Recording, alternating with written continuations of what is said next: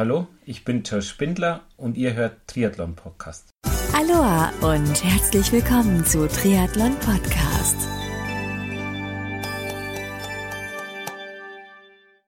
Aloha und herzlich willkommen zu einer neuen Ausgabe vom Triathlon Podcast. Ich bin Marco Sommer und Triathlon Podcast wird mit freundlicher Unterstützung von Wechselszene Sven Hindel GmbH und Kiwami präsentiert. Das Team von Wechselszene organisiert Top-Sport-Events in Deutschland, zum Beispiel den Chiemsee Triathlon oder die Chiemgau Team Trophy. Mehr Infos zu ihren Sportevents findest du auf der Website wechselszene.com. Du kennst die Trisuits von Kiwami noch nicht? Na, dann wird's aber Zeit, denn getreu dem Motto Sehen, Fühlen, Fachsimpeln und Anprobieren kannst du dir bei den Kiwami Stützpunkthändlern die Trisuits anziehen und gegebenenfalls gleich kaufen. Die Adressen der Kiwami Stützpunkthändler findest du unter www.kiwami-deutschland.de. Mein heutiger Gast ist Triathlon-Profi Markus Hörmann, der bereits 2014 hier zu Gast bei Triathlon Podcast gewesen ist. Schau einfach dazu mal im Archiv von Triathlon Podcast. Ich glaube, Interview Nummer 40 ist es.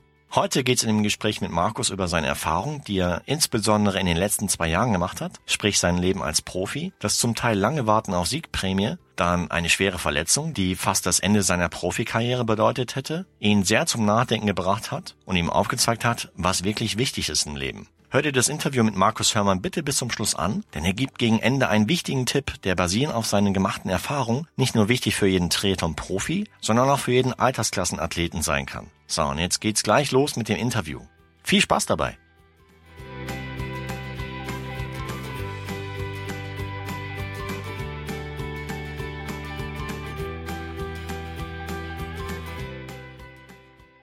Frohes neues Jahr euch da draußen erstmal. Mein heutiger Gast ist der Markus Hörmann. Grüß dich, Markus. Marco, grüß dich. Frohes neues Genau, Jahr auch ebenfalls. von Frohes Neues.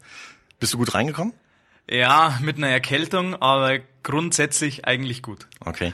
Das heißt, du hast noch ein bisschen Erkältung oder? Ja, immer noch. Also das nach Weihnachten ähm, hat sich's festgesetzt und dann jetzt knapp über zwei Wochen, aber seit ein paar Tagen geht's wieder ganz gut. Für euch da draußen, wir treffen uns Anfang Januar 2017. Der Markus war bereits zu Gast 2014. Ich glaube, Interview Nummer 40, wenn mich nicht alles täuscht. Müsst ihr mal im Archiv reinschauen von Triathlon Podcast. Damals haben wir über so seinen Werdegang gesprochen, über seinen Weg in den Triathlonsport und auch über seine Erfolge, die er bis dato schon aufzuweisen hatte. Heute gibt's ein Follow-up, um einfach mal festzustellen, wie es dem Markus innerhalb der letzten Monate, Jahre ergangen ist. Und ich hätte dann einfach mal gleich die Basisfrage gestellt. Ja, was ist denn so passiert in der Zwischenzeit? Extrem viel. Also ich glaube, wir könnten einen ganzen Tag drüber sprechen. Fangen wir mal sportlich an, so erfolgsmäßig. Was, ja, welche, welche Rennen sind so dir innerhalb der letzten zwei Jahre noch so besonders in Erinnerung geblieben? Ähm, also in der, den, innerhalb den letzten zwei Jahren auf alle Fälle das Jahr 2015, was angefangen hat mit dem 70.3 Mallorca, Ja. wo ich ähm, zwar im Endeffekt nur Zwölfter geworden bin, eine Endzeit von 4.09, das ja auf Mallorca gar nicht so schlecht ist, Allerdings. aber eben mit äh, nur drei Minuten Rückstand zu den Top 5 und fünf Minuten aufs Podium. Cool. Ähm, wo ich das erste Mal dann mit Leuten wie dem David Plege oder Mike Eigro eben auf dem Rad gefahren bin und die dann auch abgehängt habe. Und da habe ich dann doch mal gemerkt, okay, jetzt langsam kann ich das, was ich halt die Jahre zuvor trainiert habe, auch auf die Strecke bringen. Und so ging das halt weiter bis zur Challenge Salou, wo ich dann äh, schneller war wie der Timo Brach zum Beispiel, also Endzeit von 3,45 stehen hatte und einen Halbmarathon von 1,11. Klasse. Genau, und dann äh, vor allem halt äh, Challenge Poznan. Also ich habe vorher bei der Challenge Dänemark leider auf dem zweiten Rang beim Laufen aussteigen müssen, wegen, äh, ja, wegen einer Heuschnupfen, wegen so einem Allergieschock. Oh. Ähm, So mit Atemnot oder wie? Genau, Atemnot, äh, Keuchhusten während dem Laufen und halt wahnsinnige Schmerzen in der Brust. Boah, kein Spaß.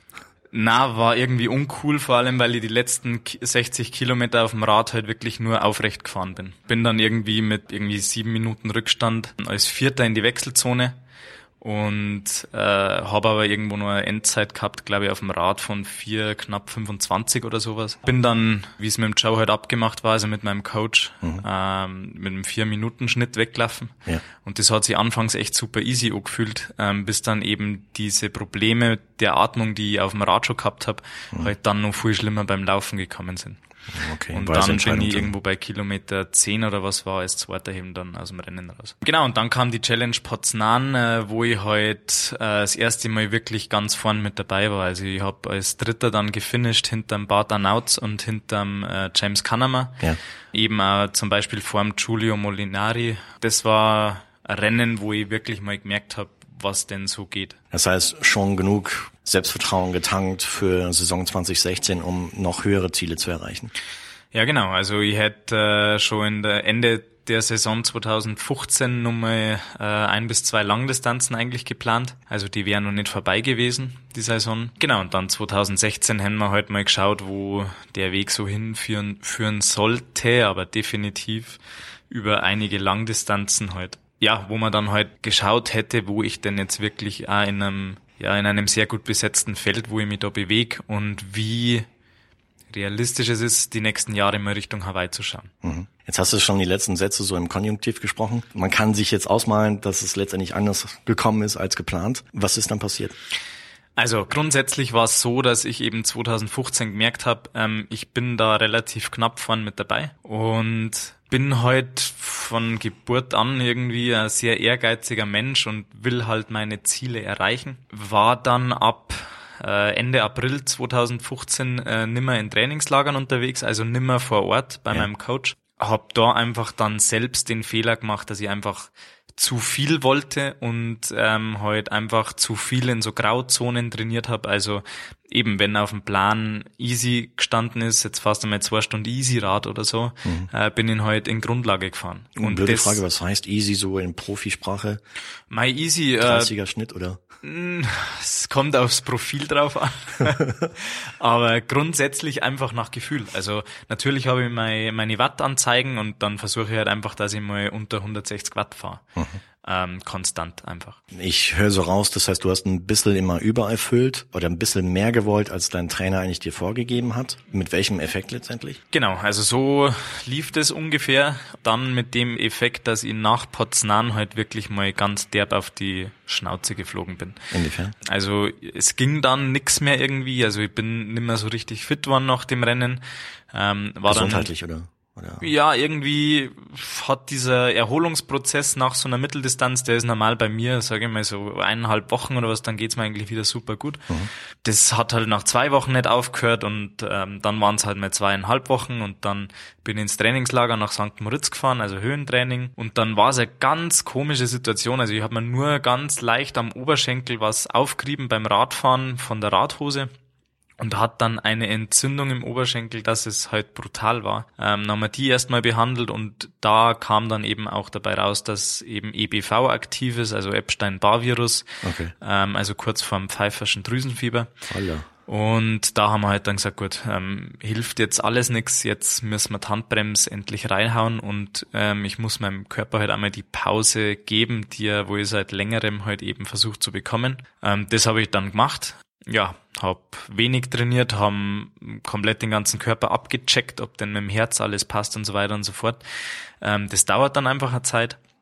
Hab dann über den Winter, also ich war von November bis April 15 Wochen insgesamt auf Mallorca, mhm. hab ähm, extrem viel und gut trainiert. Dieses Mal wirklich mit Sinn und Verstand, ähm, weil ich das einfach jetzt selber gelernt habe, wie es ist, ähm, dass auch der Körper mal Ruhe braucht und dass das gar nichts Schlechtes ist, wenn man mal langsam macht. Genau, und dann habe ich super trainiert eigentlich bis ähm, Februar und dann war es so, dass einfach außen Nichts ähm, Schmerzen in der Hüfte halt aufgetaucht sind. Also ich bin von der Couch aufgestanden und es hat mir halt so eingeschossen ähm, in der linken Hüfte, dass ich ja dann teilweise mir schon fast das Bein weggesackt ist. Ach du Scheiße. Beim, ähm, beim Fernsehschauen.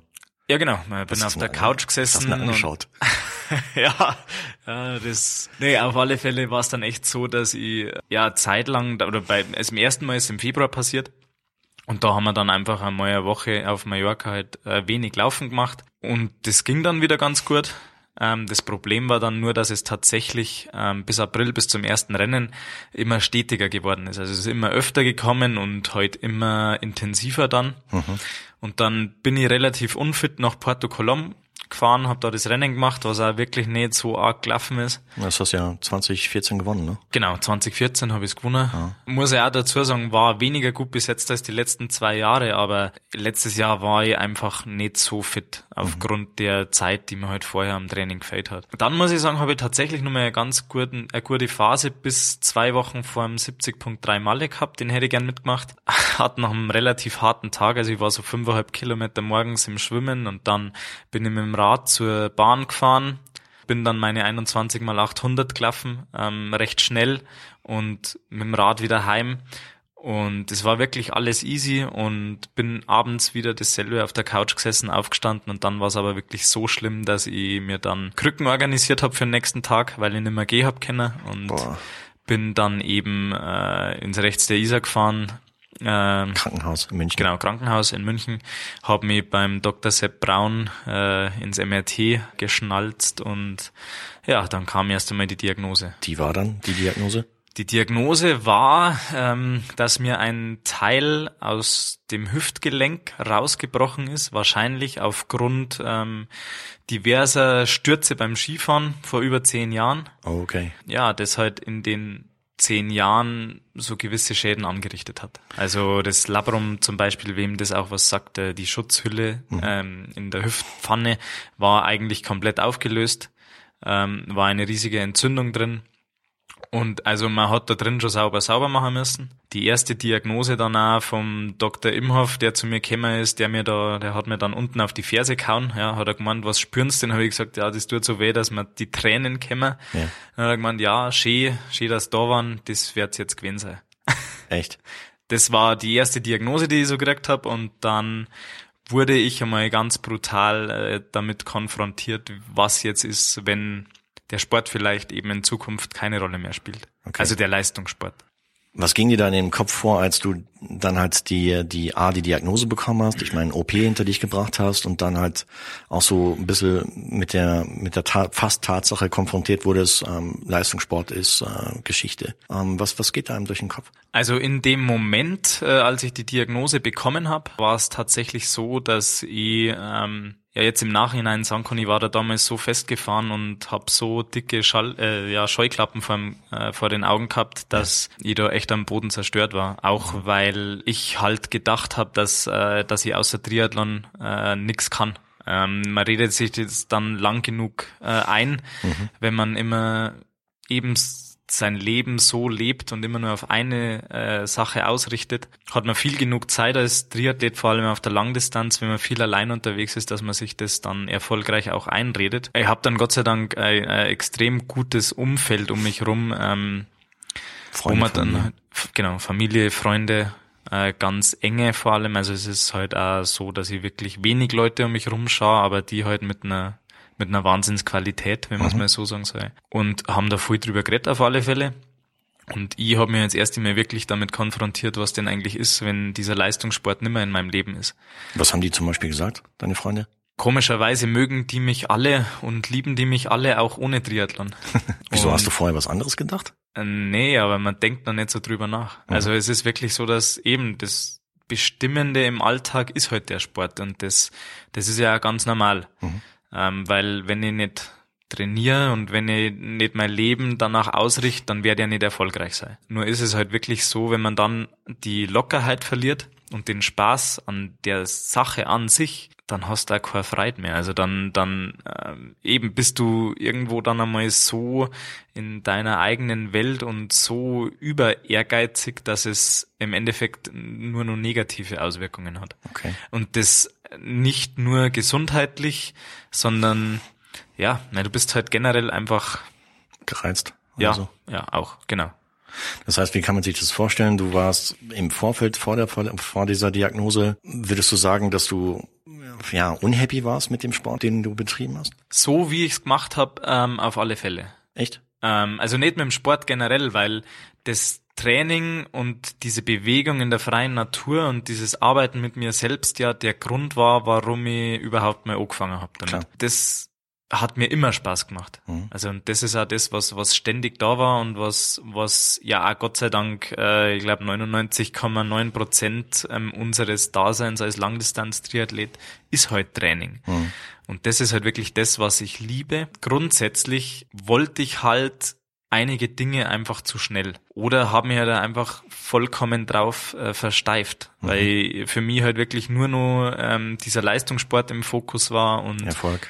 Genau. Mhm. Eben, dass ich jetzt endlich diesen Erfolg habe, dass dann endlich Sponsoren kommen, dass du dann endlich von dem leben kannst. Das treibt die um, weil das, das, das äh, ist immer so ein Druck, den du dir selbst machst. Mhm ähm, wo du sagst, ich muss doch jetzt endlich auf eigenen Beinen stehen können und, und für mich selbst sorgen können und äh, keine Ahnung, möchtest halt vielleicht einmal Familie haben oder sonst irgendwas, das geht ja alles nicht dann. Und das sind so Dinge, die du dir da halt auflastest, Probleme, die du dir selbst schaffst damit im Endeffekt. Bist operiert worden, liegst im Krankenhaus, Freunde, Familie kommen, aber nochmal, ich meine, was, was hat sich da in dir verändert dann in, in dieser Zeit, in der du halt nicht trainieren konntest? Also ich muss sagen, ähm, das ging relativ schnell an mhm. ähm, nach der Diagnose, mhm. dass wir uns halt ähm, sehr viele Profes sehr viel professionelle Meinung ähm, aus dem Bereich der Chirurgie halt geholt haben. Ja. Auch von ähm, absoluten Weltklasse-Sportlern, die dasselbe Problem auch gehabt haben, äh, die diese OP auch gehabt haben. Zum Beispiel? Darf ich jetzt nicht sagen. Okay, aber die hast du ist, direkt kontaktiert oder wie? Ja, ich habe die Kontakte gekriegt eben durch Nachfrage äh, durch die Ärzte und durch die Professoren mhm. und in die verschiedensten Sportarten, auch Körperkontaktsportarten. Ja, das und, und habe da halt dann auch nachtelefoniert und habe da mit einigen Menschen Kontakt gehabt. Mhm. Ähm, und im Endeffekt wurde mir dann so nach drei, vier Wochen bestätigt, dass das definitiv nicht das Ende einer sportlichen Karriere ist. Also der bestimmende Tonus oder die Meinung war halt einfach die, dass es mindestens ein halbes Jahr dauert, bis du wieder einigermaßen äh, voll im Training bist. Ist ja schon mal eine Erleichterung. War definitiv eine Erleichterung, war aber auch so, dass ich sage, ich habe da wirklich drei Wochen dazwischen gehabt, wo ich mich extrem mit mir selbst beschäftigt habe, mich selbst hinterfragt habe, ja auch einige Dinge erst einmal bezweifelt habe. Ähm, aber das gehört, glaube ich, zum Hinterfragen einfach mal dazu. Klar. Gott sei Dank, einen mittlerweile ist er mein Ausbilder, ist aber auch ein äh, langjähriger, richtig guter Freund, äh, super Mensch, der mir da auch eben psychologisch zur Seite gestanden ist, der dann mal gesagt hat, du Markus, überleg halt mal, was dir gut tut. Mhm. Und ähm, weil tatsächlich ist seitdem her so ein bisschen der Slogan, der mir einfach extrem weiterhilft. Es gibt keinen wichtigeren Menschen als dich selbst. Also mhm. du bist dein, äh, du bist der wichtigste Mensch in deinem Leben. Ja. Und es ist tatsächlich so. Und es ist mittlerweile, muss ich sagen, ist es halt auch gar nicht mehr so wichtig, was andere Leute über einen denken oder was andere Leute über das denken, wie du jetzt deinen Werdegang da hinlegst oder so, sondern es muss sich halt einfach auch gut anfühlen. Und Klar. das, ja. Solange du mit dem happy bist, was du tust. Genau. Das war jetzt wirklich, also bis zur OP auf alle Fälle schon mal äh, viel Konflikt mit mir selbst, wo ich mir dann auch die Frage gestellt habe, wie wichtig denn der Leistungssport für mich in meinem Leben ist. Mhm. Und tatsächlich habe ich da relativ schnell festgestellt, dass der Leistungssport an sich eigentlich echt unwichtig ist. Weil im Endeffekt, erstens ist es ja aus dem egoistischsten Motiv heraus, es geht ja dann nur um mich im Endeffekt, ja. Und ja. nur um, um weil ich, ich, ich helfe keinem mit irgendwas, ja. Vielleicht findet es mal jemand schön, uns zuzuschauen. Ja gut, du hilfst dir, dir selber halt, wie ich meine, wenn du halt auf dem Treppchen stehst, das macht dich happy, wahrscheinlich. Ja, auf alle Fälle. Also das, ich, ich meine, ich mache den Sport ja, weil er mir Spaß macht und mhm. weil ich da voll dazu stehe. Aber mhm. eben dieses, was da ein bisschen fehlt, dass du eben jemand anderem nirgendwo weiterhilfst im Endeffekt. Genau, und habe das halt so hinterfragt und das Wichtigste für mich war und ist tatsächlich, dass ich mich frei draußen bewegen kann in der Natur, mit, in, in der frischen Luft und nicht der Leistungssport per se an sich. Dann bin ich in die OP.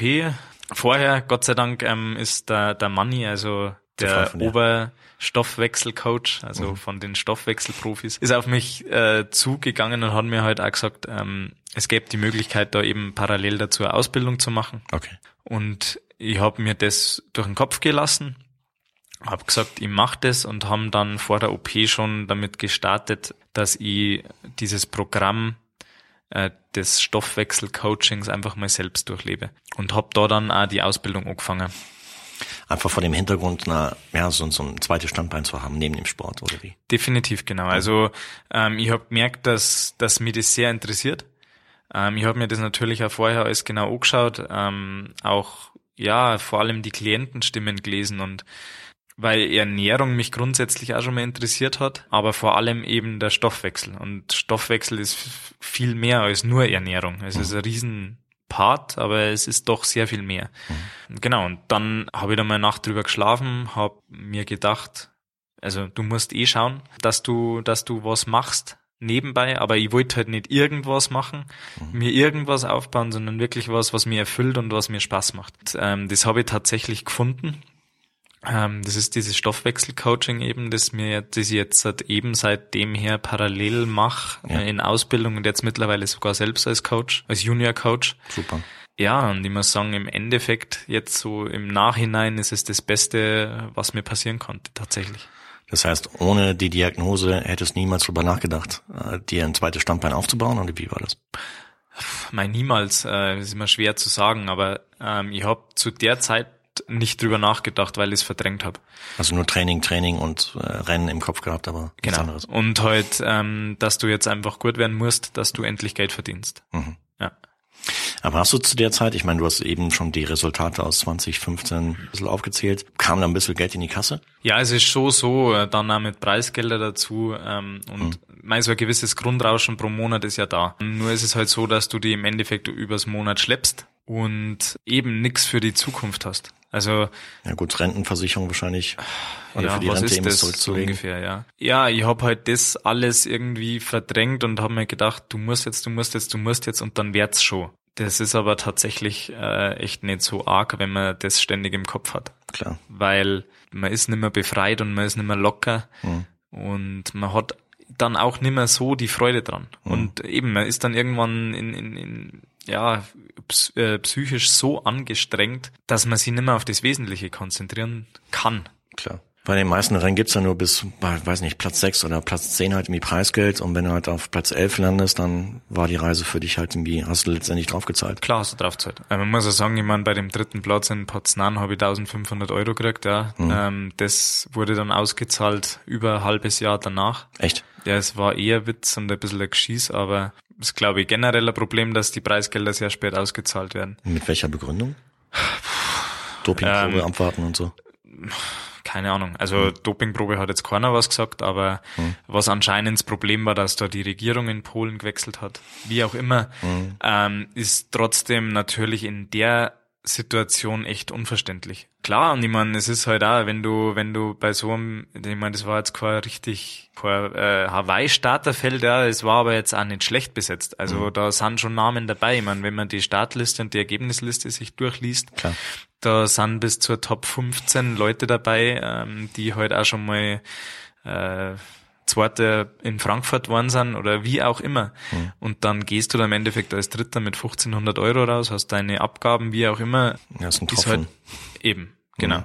Und dann auch wie lange drauf warten ist ja. Sowieso. Also musst du eigentlich drauf pochen, ähm, so durch Sponsoren abgedeckt zu sein, dass es halt passt, auch wenn, äh, wenn du durch Preisgelder heute halt auch nochmal was verdienst. Mhm. Aber das ist halt nicht die Welt. Thema Sponsoring, Akquise, hast du das alles selber gemacht? Ich habe tatsächlich bis Anfang 2016 alles selber gemacht. ist auch noch ein Brocken. Ich meine, wenn du ja vor allem, weil ich mich einfach nicht damit auskenne. Klar. Also ich habe viele Fehler gemacht, ja, die sich ja negativ ausgewirkt haben oft einmal. Ähm, habe auch zu viel von meinem privaten Leben preisgegeben. Würde nie mehr mehr machen. Ist jetzt heute halt einfach so, dass ich ein super Marketing-Team habe. Mhm. Ähm, die einfach eine extrem gute Arbeit machen. Ähm, momentan halt kümmern sie sich vor allem um Social Media, aber im Hintergrund halt kommt da einiges auf euch zu. Meinst du jetzt in Form von Postings und äh, unter anderem, aber okay. vor allem ja das Auftreten, mhm. der öffentliche Auftritt und so weiter und so fort. Also wir machen da eine Radikalkur und das heißt, der Markus Hermann wird zur Marke. Ja, wär's Ziel. Cool. Natürlich kannst du einen Sportler zur Marke machen, aber da müssen natürlich dann die Ergebnisse erpassen. Hm, nicht zwangsläufig. Ich meine, wenn der, wenn die Personality da ist, dann sind teilweise Ergebnisse vollkommen nebensächlich. Das Ziel ist natürlich, dass du aus, oder dass wir aus meinem Namen und aus mir irgendwo eine Marke machen. Cool. Aber natürlich möchte ich einfach gute Ergebnisse erzielen. Mhm. braucht man gar nicht drüber reden, wenn ich da jetzt irgendwann mein Comeback feiert, ähm, werde ich von Anfang an wahrscheinlich nicht ganz vorn dabei sein, weil das muss sie einfach mal wieder, ja, da muss man wieder Rennerfahrung sammeln, die, die Rennhärte vor allem. Mhm. Und dann werden wir sehen, wofür es reicht dann im Endeffekt. Bevor wir auf, auf die bevorstehende Saison 2017 zu sprechen kommen, äh, wäre ich nochmal ganz kurz zurückgegangen. Gab es damals in der Situation, als du Diagnose, OP etc. bekommen hast, gab es da auch mal so einen Punkt, wo du dir gesagt hast, jetzt höre ich komplett auf damit? Nein, tatsächlich nicht. Warum also nicht? ich habe mich hinterfragt und habe gefragt, ob das, was ich mache, ob mir das noch gefällt. Hm? Und bin einfach ähm, zu dem Schluss gekommen, dass der Sport an sich und auch der Leistungssport mir in der jetzigen Situation einfach extrem viel Spaß machen. Ähm, der Punkt war der, und das war eine Entscheidung, die ich getroffen habe, als ich damals die Entscheidung getroffen habe, ähm, Profi zu werden, habe ich gesagt, ich mache das nur so lang, bis ja, dass ich halt gesund aus der Sache rauskomme. Also ohne Folgeschäden oder sonst irgendwas. Und ich habe mich definitiv damit konfrontiert, wenn die Ärzte und äh, die Professoren und so weiter sagen, ähm, du machst dich damit selbst kaputt, ja. hätte ich aufgehört. Ähm, ich war an dem Punkt, wo ich gesagt habe, gut, wenn es jetzt wirklich so ist, so sein sollte, dann gehe ich aber da ähm, raus und, und es passt. Das war aber ein langer Weg, das so zu verstehen auch. Und tatsächlich zu kapieren, dass so ein Leistungssport im Endeffekt verdammt unwichtig ist. Was ist wirklich wichtig? Also äh, für mich jetzt gesprochen, was wirklich wichtig ist, ist glücklich zu sein, mhm. tatsächlich.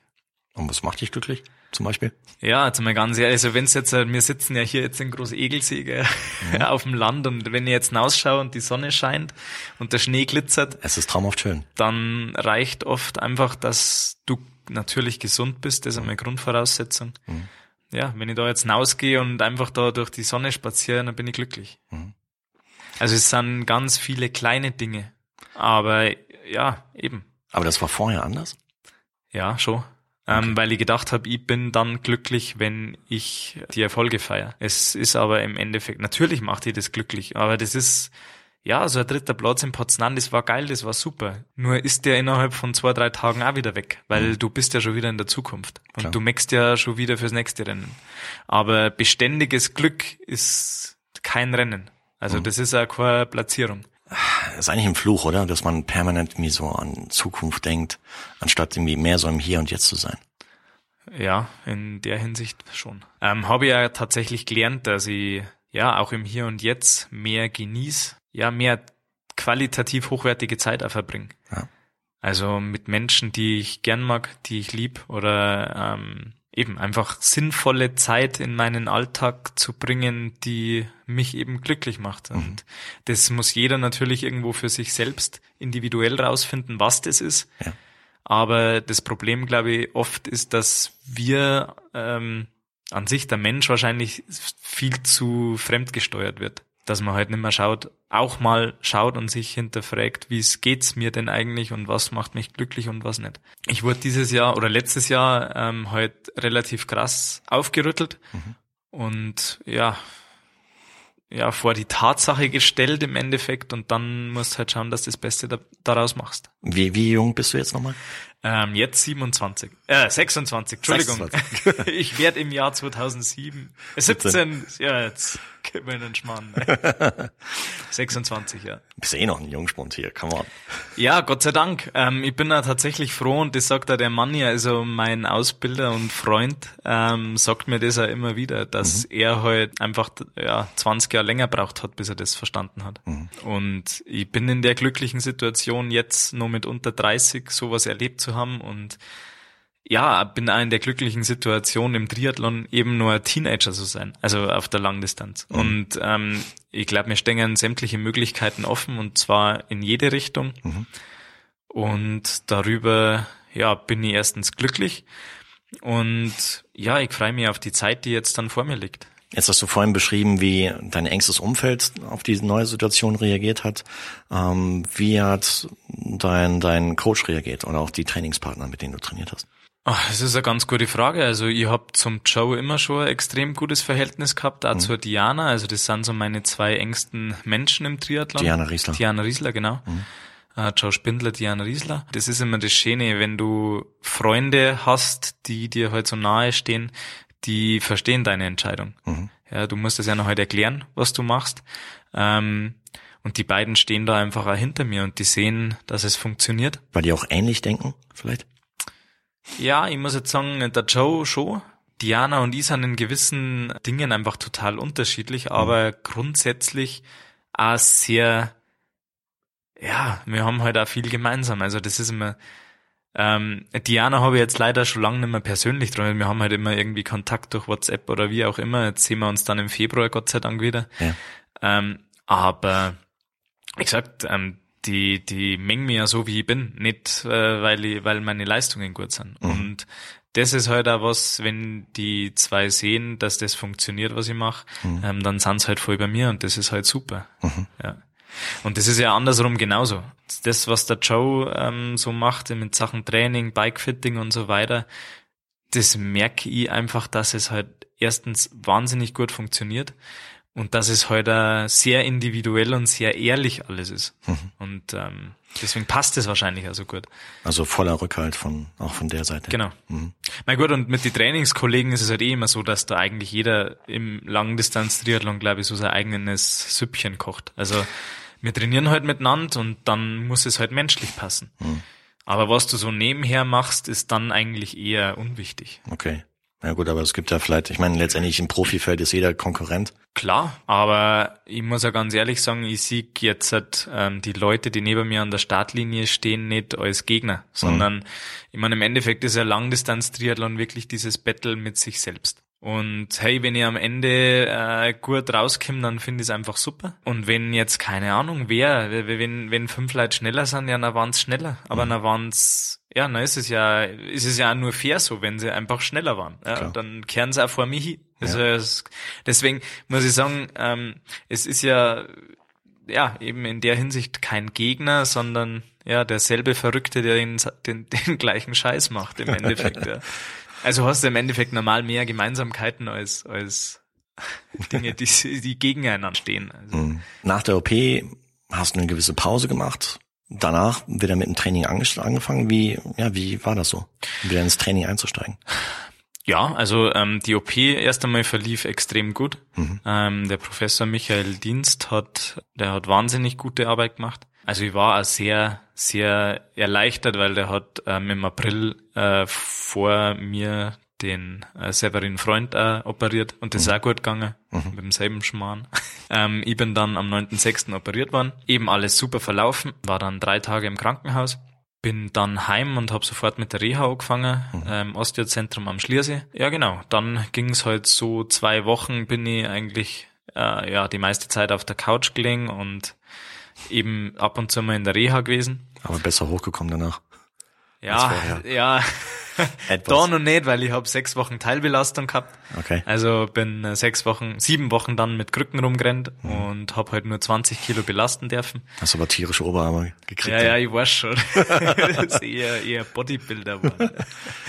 nee, ähm, genau, und dann war es halt, ja, habe ich in der Zeit, ähm, ja, bin ich viel rumgelegen, hab da halt nicht viel machen können, habe auch die Narkose nicht so gut vertragen, also das hat lang gedauert, bis die rausgegangen ist. Hm.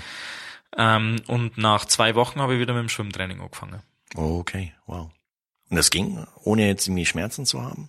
Ne, es ging super. Also das Problem ist halt dann nur, dass die, also ähm, die sind an meiner Hüfte mit vier so kleinen Eingängen reingegangen, also arthroskopische Behandlung. Und da ist einfach so, dass dieses gesamte Gewebe und die Muskulatur halt einfach äh, ja gereizt ist. Mhm. Und ähm, da ist es dann oft einmal ein Problem, dass die Muskeln so übereinander springen. Mhm. Und das ist halt äh, kein so ein schönes Gefühl. Mhm. Also ich bin halt am Anfang äh, ohne Beinschlag geschwommen. Mm, also einfach immer mit Pullboy und äh, halt ohne Rollwände. Ja. Also gewendet wie eine ältere Dame. Oldschool. ja, eben, aber es hat auch funktioniert und ähm, ich habe mich bewegen können und es ist gut gelaufen und es ist ja täglich irgendwie besser geworden. Und dann tatsächlich so nach vier Wochen nach der OP war ich schon wieder äh, in einem Umfang im Wasser, wo ich sage, das, das ist wirklich, das ist wirklich gut. Was heißt das so in Zahlen gesprochen? Mai, also so vier Wochen danach war ich so um die 20 bis 25 Kilometer in der Woche im Wasser. Doch schon. Ja, genau. Und dann haben wir es gesteigert tatsächlich, äh, bis ich irgendwann im Schnitt so zwischen 30 und 40 Kilometer in der Woche geschwommen bin. Wow. Ja, aber du hast ja dann nur noch Schwimmer. Also ich habe nur Schwimmer gehabt, natürlich die Reha, also Krafttraining und Aufbau und äh, Bewegung und also Mhm. äh, Bewegungstherapie und so weiter. Und habe naja, ab vier Wochen nach der OP als Radfahren wieder angefangen. Aber die steigerst du halt dann extrem langsam. Und dann war es halt so, dass ich so ab, ähm, ja, so ab zwölf Wochen danach das Laufen wieder angefangen habe, locker, oder das Gehen und das Laufen und Was war das für so ein Feeling? Ich meine, so zum ersten Mal wieder so, ja, Laufschritt zu haben. ja, also du hast schon gehörigen Respekt davor. Ähm, weil du halt auch die, die Schmerzen im Endeffekt vorher noch gewohnt warst. Ja. Du halt schon irgendwo Angst hast, ähm, dass halt was kaputt geht. Und am Anfang ist halt wirklich so, du musst einfach so genau in deinen Körper reinhören, weil es halt wirklich äh, wie ein rohes Ei behandelt werden muss. Mhm. Aber ich muss sagen, es ist halt alles verdammt gut gelaufen. Cool. Also gut, ähm, wie meine Ärzte sind verwundert, wenn sie mich sehen. Äh, ich trainiere seit mittlerweile jetzt knapp über einen Monat wieder äh, auf über, äh, 100 Prozent Vollbelastung. Also auch mit Intensitäten und Umfang und sowas. Und ähm, ja, Therapeuten und Ärzte, die sind erstaunt, wie schnell das ging. Was meinst du, warum ging es so schnell? Lag es an deinem Kopf, an deiner Willensstärke oder vielleicht an anderen Faktoren? Ne, Ich denke, dass der Kopf auch eine ganz wichtigen, äh, ganz wichtige Rolle dabei spielt, aber ich glaube in allererster Linie tatsächlich die Ernährungsumstellung und natürlich die geniale Reha. Okay. Aber ähm, ich glaube tatsächlich vor allem ähm, ist es die Ernährung. Würdest du sagen, dass Ernährung heutzutage häufig unterschätzt wird? Vielleicht auch im Profisport? Definitiv, ja. Ja. Weil wenn ich mir das so anschaue, wie ich mich vorher ernährt habe, habe ich mir auch gedacht, das ist gesund. Und das ist das, was halt jeder Leistungssportler so ist. Und im Endeffekt, was ich gemacht habe, ich habe halt, ich war halt absolut übersäuert. Und das äh, soll ja eigentlich nicht das Ziel sein beim Sportler. Was hast du so im Vorfeld zu dir genommen? Mei, Ich habe halt äh, mei noch harte Einheiten Nudeln gegessen oder f- äh, dann ja viel Obst. Ja. Ähm, Sagt man ja, dass es eigentlich gesund ist. Und dass man nach Belastung halt wie den Körper mit Kohlenhydraten wieder auffüllen soll. Genau, aber ich habe mir halt nie die Gedanken gemacht, wie die Kohlehydrate oder ein oder rohes Obst verstoffwechselt wird. Mhm. Das, was ich so in mich reingekippt habe, halt meistens äh, säurebildend war, habe ich mir zu dem Zeitpunkt keine Gedanken gemacht, Okay. weil ich es auch nicht gewusst habe. Besser. Für alle Interessenten da draußen, wo gibt's mehrere, nähere Informationen dazu? Ähm, nähere Informationen würde ich dir nachher geben, die du dann auch auf deine Website schreiben kannst. Geht aber www die Stoffwechselprofis, ähm, das sind mir. Okay. Ähm, ich gebe dir die genaue Adresse auf alle Fälle. Ja. Und ansonsten ähm, kann man mich immer über Facebook kontaktieren, über meine Sportseite, also Markus Hörmann Triathlet. Ja. Da im Zweifel und dann habt ihr alle Infos von mir. Also für euch da draußen klare Message. Ähm, klickt auf Triathlon Podcast, auf die äh, Podcast-Episode mit Markus und äh, dort bekommt ihr in den Show Notes entsprechenden Link. Ha, was hast du dir vorgenommen für die Saison 2017? Ach ja, tatsächlich habe ich ähm, im November schon das Go gekriegt, dass ich in Dubai starten darf. Okay. ähm, also beim 70.3. Ich muss sagen, die Erkältung hat es jetzt leider ähm, ja nicht oder lässt es nicht möglich werden, weil äh, wenn du, na, jetzt haben wir glaube ich nur zwei Wochen bis zu dem Rennen ähm, und ich war jetzt zwei Wochen komplett draußen, das funktioniert einfach nicht. Vor allem nicht, dass ich auf dem Niveau starte, wo ich starten wollen würde und dann ist es halt, wenn du eh schon ja ein Problem hast im Endeffekt und nicht voll mit voller Kraft an den Start gehst, ähm, dann ist das halt ja immer ungut, weil das das erste ist, was dann befallen wird im Endeffekt. Okay. Also, ähm, haben wir alle entschieden, haben gesagt, ähm, das ist es jetzt nicht der Wert. Ähm, und ich muss ja sagen, ich habe keinen Druck, ich habe keinen Stress. Ich habe mir nebenbei was aufgebaut, was mich erfüllt. Ja. ja, das Training macht mir Spaß. Ich habe mir jetzt gedacht, ähm, jetzt erst einmal auskurieren. Ja, jetzt dann mein neues Rad aufbauen, was ich jetzt dann Ey, heute habe ich die E-Mail gekriegt, das ist das neue Rad schon im Radladen angekommen. Jetzt müssen wir es nur noch aufbauen und dann präsentieren wir es euch auch. Stark. Ähm, genau, äh, das aufbauen und dann ähm, wollte eigentlich relativ zügig nach Mallorca. Mhm. Ähm, jetzt ist nur so, dass die Diana und der Joe dann in Dubai sind eben. Mhm. Ähm, und dann werde ich Anfang Februar erst einmal für drei Wochen ins Trainingslager fliegen. Und dann schauen wir, was wir machen. Krass. Also ob vor April nur irgendwas kommt, werden wir sehen. Mhm. Glaube jetzt aber nicht, weil sich da die Reisen einfach nicht rentieren würden. Und dann finde ich es halt einfach immer ein Top-Einstieg, wenn ich mit Porto Colom äh, in die Saison starte. Und dann haben wir ja verschiedenste Möglichkeiten. Also es gibt äh, ja Rennen wie Santa Meer. Ich würde es gerade sagen. Also dann über ein 70.3 Mallorca oder St. Pölten oder Barcelona oder was ich auf alle Fälle sicher machen werde, ist dieses Jahr mein Heimrennen in Bad Tölz. Mhm. Da schauen wir, dass wir für die Triathlon-Jugend ein bisschen was zusammen zimmern, okay. ein paar Aktionen machen. Cool. Klar, wenn alles passt und wenn alles äh, gut läuft, dann sehen wir uns bei der Challenge Rot. Super. Auf der Langdistanz? Ja. Wow, nicht schlecht. Ja, da sehen wir uns auf jeden Fall, weil äh, vielleicht sehen wir uns auf der Marathonstrecke, weil ich bin äh, starte im Rahmen einer Staffel von der HC Mafia im Marathon. Sehr cool. Na, aber wie gesagt, das ist alles, äh, natürlich ähm, muss man schauen, wie es weitergeht und ob das alles so weitergeht, wie es bis jetzt läuft. Mhm. Und dann werden wir sehen. Äh, ich würde es einfach verdammt gern machen, weil wenn du dann doch irgendwann mal Richtung Hawaii-Quali gehst als junger mhm. äh, Athlet, dann machst du halt einmal ein Jahr, wo du nur Ironman-Rennen machst oder Jahre, wo du nur Ironman-Rennen machst und du, ähm, ja, habe ich einfach gesagt, ich will das mal erleben. Eben, wer weiß, wie lange man es noch macht. Ja gut, als Profi kannst du es ja relativ spontan auch noch entscheiden. Gott sei Dank, ja. ja. Genau. So basierend auf den Erfahrungen, die du jetzt in den letzten Monaten gesammelt hast, hättest du so eine Art Best-Tipp für manchen Triathlon-Profi da draußen oder angehenden Triathlon-Profi? Hm. Was er so aus deinen Erkenntnissen lernen könnte? Ja, also ich glaube, man muss sich unbedingt die Lockerheit behalten. Mhm. Ähm, Lockerheit, ähm, die Freude an dem, was man macht.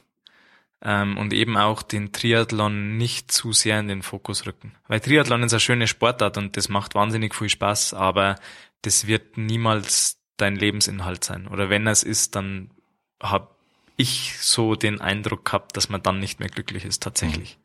Weil er gibt dir vieles, ähm, aber er nimmt dir halt einen Haufen. Ja. Und ja, ich habe das vorher, glaube ich, schon mal gesagt, ich definiere mich nicht mehr über Triathlon, weil ich so viel andere Sachen gut kann und ich so viel andere Dinge in meinem Leben echt verdammt gern mache. Das ist ein, ein Riesenteil in meinem Leben, der Triathlon, und der füllt extrem viel Zeit aus. Und das macht verdammt viel Spaß, aber wenn man eben diese Freude nicht mehr hat und auch diese Lockerheit oder, oder ähm, Spontanität, ja, dann ist man nicht glücklich. Ich würde schon fast sagen, es ist nicht nur ein, ja, ein Tipp für Triathlon-Profis, sondern für alle Triathleten, auch für die Age-Grouper. Ja, im Endeffekt unterscheidet sich ja Profi vom Age-Grouper nicht ja. so arg. Also im Endeffekt sind es ja nur die Umfänge und wenn's, ja, äh, die Umfänge und dann eben die Intensitäten, die wir halt vielleicht äh, härter trainieren können, weil wir im Endeffekt doch mehr Zeit zum Regenerieren haben. Mhm. Ähm, aber ich glaube, dass es sogar äh, manchen Altersklassenathleten der Tipp noch mehr hilft, ja. weil ähm, ich habe jetzt doch schon viele Leute kennengelernt, die äh, Familie haben, die einen Job haben und sich dann aber total auf Triathlon versteifen. Ähm, und da, wo du halt einfach merkst, es ist irgendwann einmal der Punkt da, wo keiner mehr, wo, wo man nicht mehr weiterkommt, wo einen alles ankotzt und im Endeffekt, hey, hast du Familie und deine Kids daheim sitzen, die dir wahrscheinlich viel mehr Kraft geben einmal als ähm, irgendeine gezwungene Einheit. Super Schlusswort, würde ich sagen. ja, hoffentlich hilft's dem einen oder anderen. Äh, ich würde vorschlagen, gebt einfach mal euer Feedback zu dem Interview, zu den ähm, Ausführungen von, von Markus, was er so gesagt hat, ob, äh, ob ihr seine Meinung teilt, welche Gedanken euch dazu kommen. Äh, am besten ähm, setzt eure Meinung in den Kommentar bei Facebook, wenn ich dieses Interview veröffentliche, direkt darunter. Oder auf die Website triathlon-podcast.de direkt unter das Interview. Bin mal gespannt, was da rauskommt. Darf ich mich noch bei ein paar Leuten bedanken? Selbstverständlich. Ja, warte, dann muss ich nur schnell mein Handy umschalten. das waren in der Zeit jetzt doch ein paar Leute. Jetzt gehen wir die ganze Kontaktliste durch. Ja, genau. Nee, das waren doch ein paar Menschen mehr. Es ist ja immer so, dass auch im Leistungssport, ähm, ja, wir sind zwar Langdistanzathleten und das, was wir da durchziehen, machen wir alleine. Aber im Hintergrund spielen so viele Menschen da eine Rolle. Das ist ein Riesenteam mittlerweile. Mhm und ja, also als erstes darf ich mich gern bei alle meine Sponsoren bedanken, die in der Vergangenheit dabei waren und aber jetzt auch weiterhin durch die schwere Zeit eben mit mir gehen. Ähm, dann natürlich die Ärzte, die Behandelnden und Betreuenden, also Dr. Braun, Professor Dr. Dienst, Carmen und Chrissy. Vor allem auch in der Reha im Osteozentrum am, am Schliersee, der Raffi, der mich quasi täglich behandelt, äh, mittlerweile super Freund worden ist. Mhm. Der Mascht sowieso, man, der flickt ja alle wieder zusammen. Mhm. Dann äh, vor allem natürlich auch an Joe und Diana, ähm, weil die auch seit Anfang immer dabei sind und hinter mir gestanden sind. Der Manni, mein, ja, Trainer der ersten Stunde, der hat mich schon kennt, da habe ich Triathlon noch gar nicht gekannt. Ähm, mittlerweile Ausbilder und Freund. Und dann vor allem halt auch meine Family. Also angefangen mit Maxi, mit Julian, mit der Mona, meiner Schwester, mit Mama und Papa. Mhm. Und ja, das, wenn du die Menschen nicht ja, in deinem Rücken hast, dann, dann geht nix. Also ein riesen, riesen Dankeschön, weil ohne euch geht's nicht. Super. Finde ich klasse. Ja, aber das war mir jetzt mal Anliegen, weil du sagst das dann im Alltag wahrscheinlich doch zu selten. Mhm. Und wenn, dann ist es halt wirklich, ich glaube, dass es einfach wichtig ist, weil es ist halt wirklich so, dass wir doch extrem viel Zeit mit uns selbst verbringen und man hat halt einfach einmal, wenn irgendwas nicht gut läuft, eben wenn man mal zwei Wochen eine Erkältung hat, ja, dann kann man sich, ja, dann kann man so gechillt sein, wie man will, ab und zu nervt's einen halt einfach. Mhm. Ähm, und oft ist es halt leider so, dass die Menschen in deinem Umfeld dann was abkriegen die es aber gar nicht abkriegen sollten, weil die einfach ständig für dich da sind und in allen Belangen halt auch für die da sind. Und das, glaube ich, ist tatsächlich auch das, was irgendwo den Unterschied ausmacht. Ähm, ein, ich glaube, ein erfolgreicher Mensch und ein erfolgreicher Sportler oder ein glücklicher Mensch und ein glücklicher Sportler, ja, der hat ein Umfeld, das einen zu 100 Prozent einfach äh, gut tut. Und manchmal muss man halt dann Danke sagen. Sehr, sehr gut. Finde ich gut. Dann sage ich Danke für ja. das Interview. ja, Marco, vielen Dank. Also mir hat's riesig Spaß gemacht, wie immer. Ich drücke dir die Daumen, dass du gesund bleibst. Dankeschön. Weil Gesundheit ist wirklich das Wichtigste, hast du selbst festgestellt. Ja. Dass du ein hammergeiles Jahr 2017 hast. Definitiv. Und äh, dass du ein tolles Comeback feierst. Ich bin gespannt. Ich auch.